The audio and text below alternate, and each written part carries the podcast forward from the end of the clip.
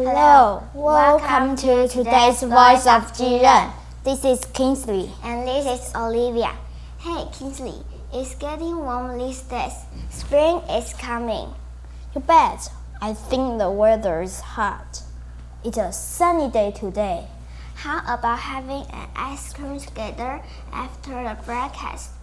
Sure, it's a perfect day for some ice cream.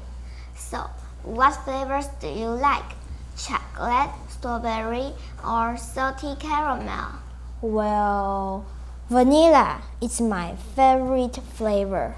Oh, come on, vanilla, that's boring. It's the most popular flavor in the world and it's delicious, alright?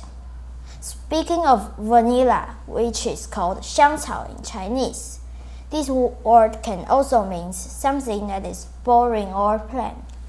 Ah.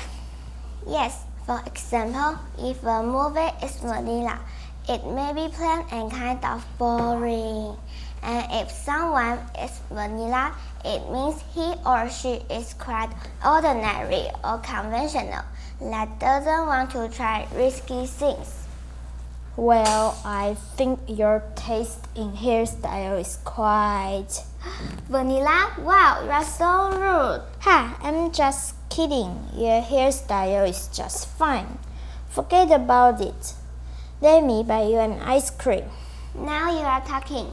Thank you for tuning into Voice of Jiren. Bye bye.